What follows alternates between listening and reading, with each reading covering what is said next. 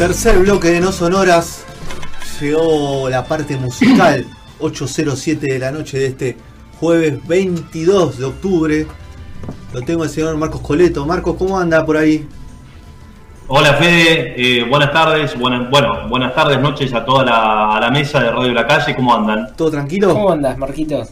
Bien, bien, un poco poniéndome en clima acá, veía que Sergio también, eh, en clima de una canción instrumental de Duran Duran, Tiger, Tiger, Tiger. Lo pronuncia distinto usted. ¿Cómo es Duran Duran? Yo le digo Duran Duran. Claro, ¿no? Yo, vos sabés, que, vos sabés que yo le decía Duran Duran hasta hace muy poquito tiempo, pero últimamente escuché informes así y Sí. se me quedó el Duran Duran. Me, Ok. me pasa, me pasa también con Ramones, que de vez en cuando, eh, depende del día, depende del Ramones. mes, yo le digo Ramones o Ramones. Vamos. Ok. Bueno, no, usted es el que sabe, yo le voy a hacer caso. Tal cual. Sí. Es como Hurlingham, ¿no? Es como Hurlingham o Temperley. O. Hurlingham. Claro. Claro. Man. Bueno, hoy vamos a hablar mucho 80 por lo que vimos la lista de temas. Estuvimos chusmeando un poco en el primer bloque. Así que me imagino que lo vamos a aterrizar ahí o arrancamos un poquito más atrás.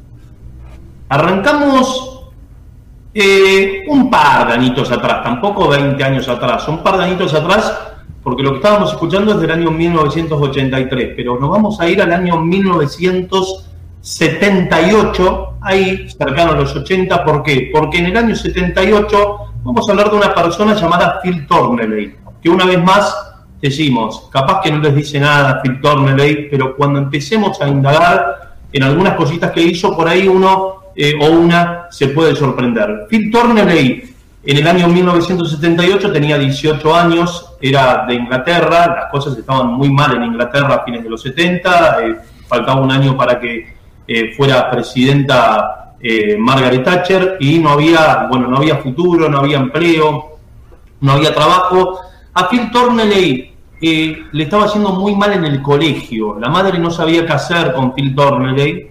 Y en este caso, por medio de un amigo, de un amigo, de un amigo, consigue una entrevista laboral en unos estudios llamados Rock Studios, que tenían dos años de vida. Los Rock Studios eran propiedad de un señor llamado Mickey Moss. Mickey Moss, productor de Los Animals, por ejemplo, de canciones como House of the Rising Sun, que hace muy poquito tiempo versionó Parito Ortega. Bueno, tiene la mención. Eh, eh, bueno, él produce eso y en el año 76 abre un estudio de grabación que son los eh, Rack Studios. Y a ver, él entra a trabajar ahí, entra como cadete, como che pibe, sirviendo café, acomodando los micrófonos. En un momento medio que lo apadrina Mickey Moss porque el pibe hace buena letra y demás. Y él empieza a ser asistente de algunas bandas orquestales y en un momento es asistente de grabaciones de Barry Manilow. Barry Manilow es el cantante de canciones como Mendy, eh, que se habrán bailado lento seguramente. Eh. Mendy ha hecho, ha hecho miles de hijos, realmente. Y eh, después entra a trabajar con bandas más contemporáneas de la ciudad como Suicide and the Banshees, como Suicide and the Banshees, eh, bueno, nada, eh, XCC y demás. ¿Por qué? Porque él en un momento empieza a trabajar con un señor, un chico, muy jovencito, que era como uno de los productores residentes del estudio, ¿viste? Sí, Que se llamaba Steve Lillywhite. Steve Lillywhite ese lo conozco. un irlandés que empieza a trabajar con la New Way, con XTC, para que tengan una referencia a YouTube, que Eh. hace esta semana cumplió 40 años el debut discográfico de YouTube, eh, llamado Boy.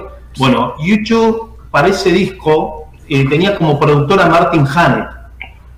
Martin Hannett, productor mano derecha de los Joe Division, que era como la banda influyente de los YouTube, y ellos, bueno, a cinco días de entrar a grabar su primer disco con Martin Hannett, Martin Hannett lo llama a Bono y le dice, discúlpame, me voy a tener que bajar de la producción y de la grabación porque se acaba de matar mi amigo Ian Curtis, cantante de Joe Division, que se mata a los 23 años de edad, y bueno, muy mal él, eh, se baja de la, de la grabación, ellos piden en el estudio eh, un poquito de tiempo para conseguir un nuevo productor, porque se les bajó el productor, y lo consiguen a Steve Lillywhite, que se va a hacer cargo de los de la producción de los tres primeros discos de YouTube, hasta War, después va a producir Dirty Work de los Stones, va a producir Ask de los Smith, eh, va a producir a Juanes en el 2014-2007 y en el año 80 se hace un gran renombre Steve Lily White porque va a ser el productor de este disco de Peter Gabriel. El tercero de Peter Gabriel,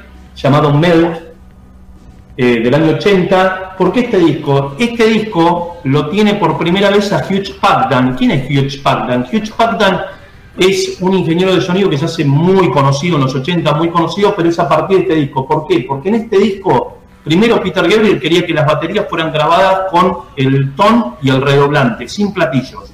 Sacarle los platillos a un baterista es lo mismo que sacarle los brazos, no sé. Eh, porque no, no, ¿viste? No, no, tiene para el costado y demás. ¿Qué datos? Entonces, ¿Qué datos me está tirando? La del platillo me sorprendió, Marcos, ¿eh? Lo interrumpo ahí. Claro, es como, de- es como decía Phil Collins, porque Phil Collins es el que se hace cargo de las baterías en este disco Sí. y le dice, Peter, no me podés dejar las baterías con el redoblante y con el ton, Eh, dame los platos, aunque sea. ¿Qué hace Hugh Pagdan? Hugh Pagdan hace, por medio de un proceso de ecualización, hace que la batería suene, pero con tones que suenen muy, muy, muy fuerte. Eso Phil Collins lo mira y a los meses siguientes se lo lleva a Hugh Pagdan para sacarle el jugo al máximo a eso, que es con lo que hace In the Air Tonight, la batería de In the Air Tonight. Clásico, ¿no? Al que no Lo se acuerda. exactamente, lo claro. de este. ¿Qué es la del meme? Perdón, ¿no? Claro, es la de Michael es la de Mike Tyson en La de en Tyson. ¿Qué pasó ayer? Es esa. Y bueno, eh, a ver, Phil Torneley en un momento empieza a crecer, bueno, se hace eh, la primera vez que él hace- que es productor, él eh, entra a trabajar en el estudio a los 18 años, con lo que es eh, en el año 78. En el año 82, cuatro años después, arranca él como productor en los Rack Studios, en los mismos estudios donde él entró a laburar, produciendo el disco que cierra la trilogía, la trilogía oscura de The Cure, que fue Pornography, del año 82. Ok. En ese disco, él innova, eh, es innovador en cuanto a un proceso de ecualización que es levantar los graves, comprimir, o sea, levantar los graves y bajar los agudos para que suene más grave, más darky, ¿no? Eh, es algo que después lo va a tomar, eh, ingeniería de sonido lo va a tomar, bueno, muchísimos estilos, el rock industrial de Nine Inch Nails, Espiral con Llorando en el espejo, la ecualización es, es esa, bueno, entonces, él con ese disco eh, produce ese disco y el mentor de Phil Turner, el tipo que lo instó en una consola, el tipo que, que le enseñó todo en los Rack Studios, que era el, el productor residente, es el tipo que en el año 79, tres años antes de la producción de The Cure, debuta como productor de este disco. Survival de Marley. ¿Quién es este señor? Alex Satkin. Alex Satkin es un chico que crece en Florida, el pibe se pone a estudiar biología, no le gusta, se pone a estudiar geología, se recibe en el 71, el pibe eh, tocaba con Jaco Pastorius ahí en Florida, lo conoció a Jaco Pastorius en ese entonces. Y cuando Jaco Pastorius, cuando- Jaco Pastorius era lo que es, lo que, lo que, lo que eso fue ahora o, o era, era un pibito todavía Jaco Pastorius. Para, para poder cuando recién estaba empezando en el 71. Ah, claro, en el 70. Entonces, él estaba estudiando en la Universidad de Miami, estaba estudiando geología, ahí hace una bandita con unos compañeros y el baterista llamado Jim Handé lo invita cuando se reciben en el 71 de geólogos, le dice, che, ¿te venís una temporada conmigo a criar tortugas marinas en la isla del Gran, Ca- del Gran Caimán? Nada que. Hermoso. Pues son geólogos. Se van como hippies a pocos kilómetros de la ciudad de Hell, que eh, en ese momento, la, a ver, el 90% de población eran inmigrantes afroamericanos y jamaiquinos. Sí. ¿Qué pasa con esto? 72, 73, él al, mismo tiempo que mm, laburaba con las tortugas marinas, los fines de semana viajaba a Florida, que estaba ahí a pocos kilómetros, para eh, tocar el bajo en una banda reggae. Ya familiarizándose con el reggae, que el reggae en ese momento recién estaba empezando a dar que hablar en Inglaterra con Catch Fire de Bob. En ese momento se le termina la temporada con las tortugas marinas, vuelve a Miami y el padre, que tenía contactos, lo mete a trabajar. Eh, el pibe, eh, Alex Atkins, se forma en los estudios Criteria Sí, de Miami, que son los suena. estudios donde en el año 90 se graba esto. Canción animada de Soda Stereo. Ahí está, canción animada. Qué, qué Él, caso. él entra a trabajar ahí y entra, ser- eh, entra a hacer un curso de ingeniería de masterización, después se hace ingeniero de sonido, entra a trabajar con Crosby, and Nash, Neil Young se sorprende de lo que hace, hasta que en el año 76 aparece Bob Marley. Aparece Bob Marley con el disco Ransom and Vibration, Discaso. De mi Sí. discaso. Y Bob Marley se primero lo pone a laburar a Alex Atkin porque era el único que en Criteria sabía de lo que era el reggae, por esto de que el tipo laburó en Hell, ahí con las tortugas marinas y demás. Y después se sorprende del, de la- del gran trabajo de mezcla que hace para el tema War. Entonces se sorprende no solo Bob Marley, sino que se sorprende también Chris Blackwell, Chris Blackwell, el manager de Bob Marley, el, el genio, el capo de Alison Record, que le abre las puertas a Bob Marley para ficharlo con su sello inglés y con Catch Fire e introducirlo en Inglaterra. Chris Blackwell, en el año 77, pocos meses después de ello, pone unos estudios en las Bahamas, llamados los Compass Point Studios, para que su estrella Marley ensayara el material de Exodus y que son los estudios donde en el año 79 se graba Communiqué de Airstrike, en el año 80 se graba Emotional Rescue de los Stones, gran disco de los Stones que siempre recomiendo. Viste, los 80 de los Stones son bastante bastardeados, Marco. No sé si a vos, a vos te llega la misma información. Viste que la gente no, no- no- Es como si los Stones de los 80 no existieron. Es muy lindo el tema que tocas, es muy lindo el tema que tocas, eh, porque sí, son muy vapuleados Sí. y la verdad que hay muy lindas cosas, hay cosas centroamericanas raras, playeras de los Stones y se ve bastante, se ve muy bien el cruce de fronteras que también manejan ellos, que no por nada son la banda blanca más negra del mundo, por lo menos para mí. Sí. Y después, en los Compass Point Studios se graba Back in Black de ACDC, que este año cumplió 40, señores. Acá lo tenemos en vinilo comprado del año 80. Bueno, eh, ¿Cuántos, ¿cuántos vinilos tenés? ¿Cuántos ¿Cuánto vinilos tenés? Claro. Eh, y bueno, no sé, no sé. Cuando lo graba, eh, cuando Chris Blackwell lo ve a este pibe en el 76, le dice, pará, vos no tenés que laburar más acá en Criteria, yo te llevo conmigo a Island Record y a laburar a los Island de Londres. Y lo pone como ingeniero residente, como jefe de ingeniero de sonido en los Compass Point Studios, que son los estudios donde se grabó Back in Black. Lo pone a Alex Atkin, ahí como el ingeniero residente. Claro. Alex Epstein después también es el ingeniero residente de los estudios RAC, donde ahí conoce a Phil Torneley, es el mentor de Phil Torneley. Y Phil Torneley, cuando produce The Cure, que produce el disco Pornography, ahí en la gira, Simon Gallup, el bajista histórico de, de The Cure, se trompea con Robert Smith, se va de la banda y se quedan sin bajista. Y al tipo que ponen como bajista es a Phil Torneley. Phil Torneley es el The Cure menos The Cure de la historia porque es el único The Cure que no tuvo los peinados raros, sino que tuvo la melenita. Ah, en las redes subimos una foto muy, Sí. muy, muy Una cara, de, de, Cure. una cara de inocentón total que nunca iba a ser un The Cure. Claro. o sea, ca- caído del catre, ¿no? Dije, "Ven- vení. o sea, Claro, sí, medio raro Phil Torneley, pero Phil Torneley va a poner el contrabajo en temas como The Love Cats, Claro. que lo habrán, lo habrán escuchado mu- muchas veces, The Caterpillar. Pero Bueno, que es como entrar en, en, en Kiss y no, y no maquillarte, ¿no? Más o menos. Pollito. Sí, Una cosa así, ¿viste? Eh, porque ni siquiera se gastaron en decirle, che, hacete el peinado raro como nosotros, parate los pelos, no. Eh, sale con la melenita, con el pelo lacio.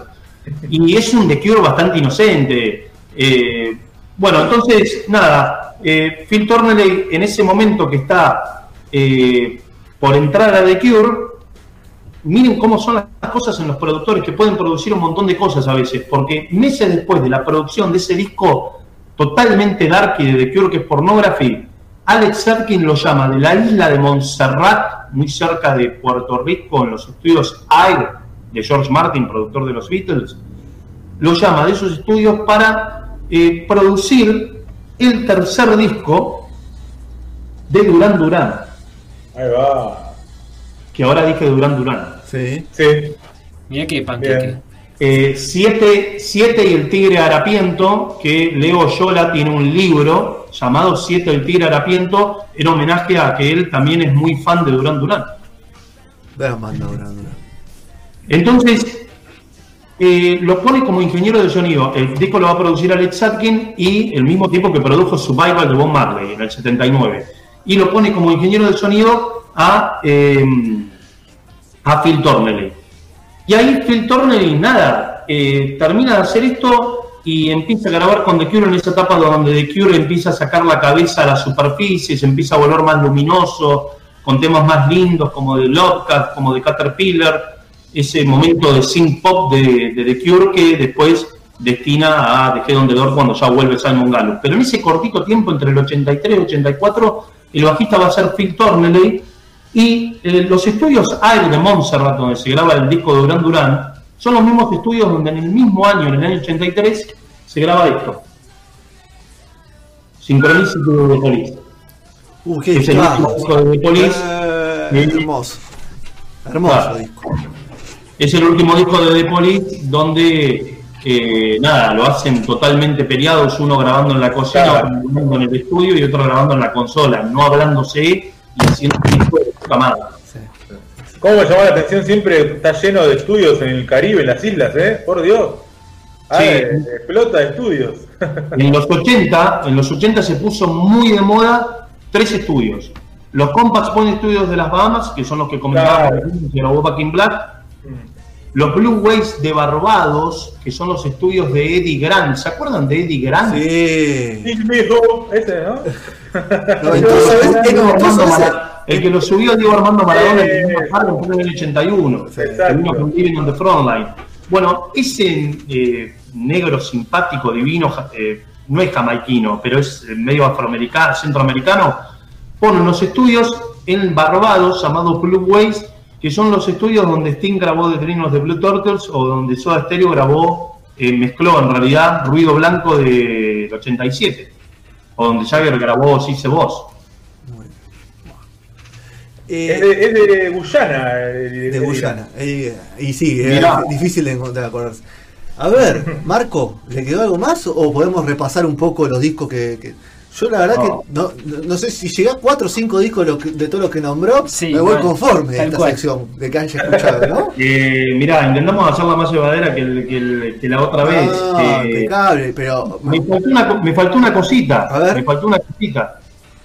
En ese. Vieron que. A ver, Phil Torneley produce Pornography de The Cure. Sí, Entra a tocar el bajo en The Cure. Y ahí nomás, a los meses, lo llama Alex Atkin para producir en la isla de Montserrat el tercer disco de Duran Duran. De ahí, eh, él sigue tocando el bajo en The Cure y ahí lo llama Alex Atkin de nuevo, pero desde los Compass Point Studios de las Bahamas, donde él era eh, productor residente, para producir un disco de una banda llamada Thompson Twins. El disco era Into the Gap. Y había una canción que aún hoy sigue sonando en todas las radios, que se llama Hold Me Now, que es la canción esa que dice Hold Me Now. Ah, La, la tenemos ahí, ahí abajo la, la vamos a poner.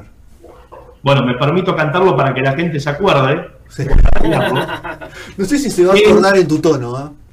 Sí, Yo que Phil creo- Torneley- Phil Torneley con ese tema gana un Grammy a Mejor Ingeniería de Sonido, muchachos. Vea. O sea, los Grammy antes entregaban Cuando premios eran, a los ingenieros de cuando sonido. eran buenos los Grammy, ¿no? No los de ahora, Sí. porque la vez pasada hicimos un debate sobre eso. Sí, tremendo, tremendo. Los Grammy eh, premiaba a los solos de guitarra, por ejemplo. Claro, cuando eran Grammy musicales.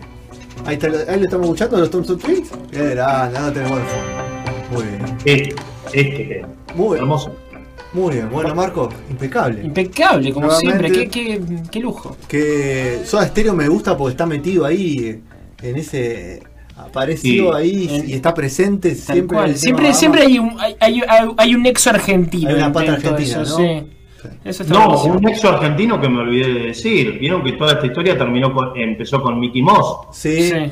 Mickey Moss es el productor del primer éxito de un grupo llamado The Moody Blues con el tema Go Now.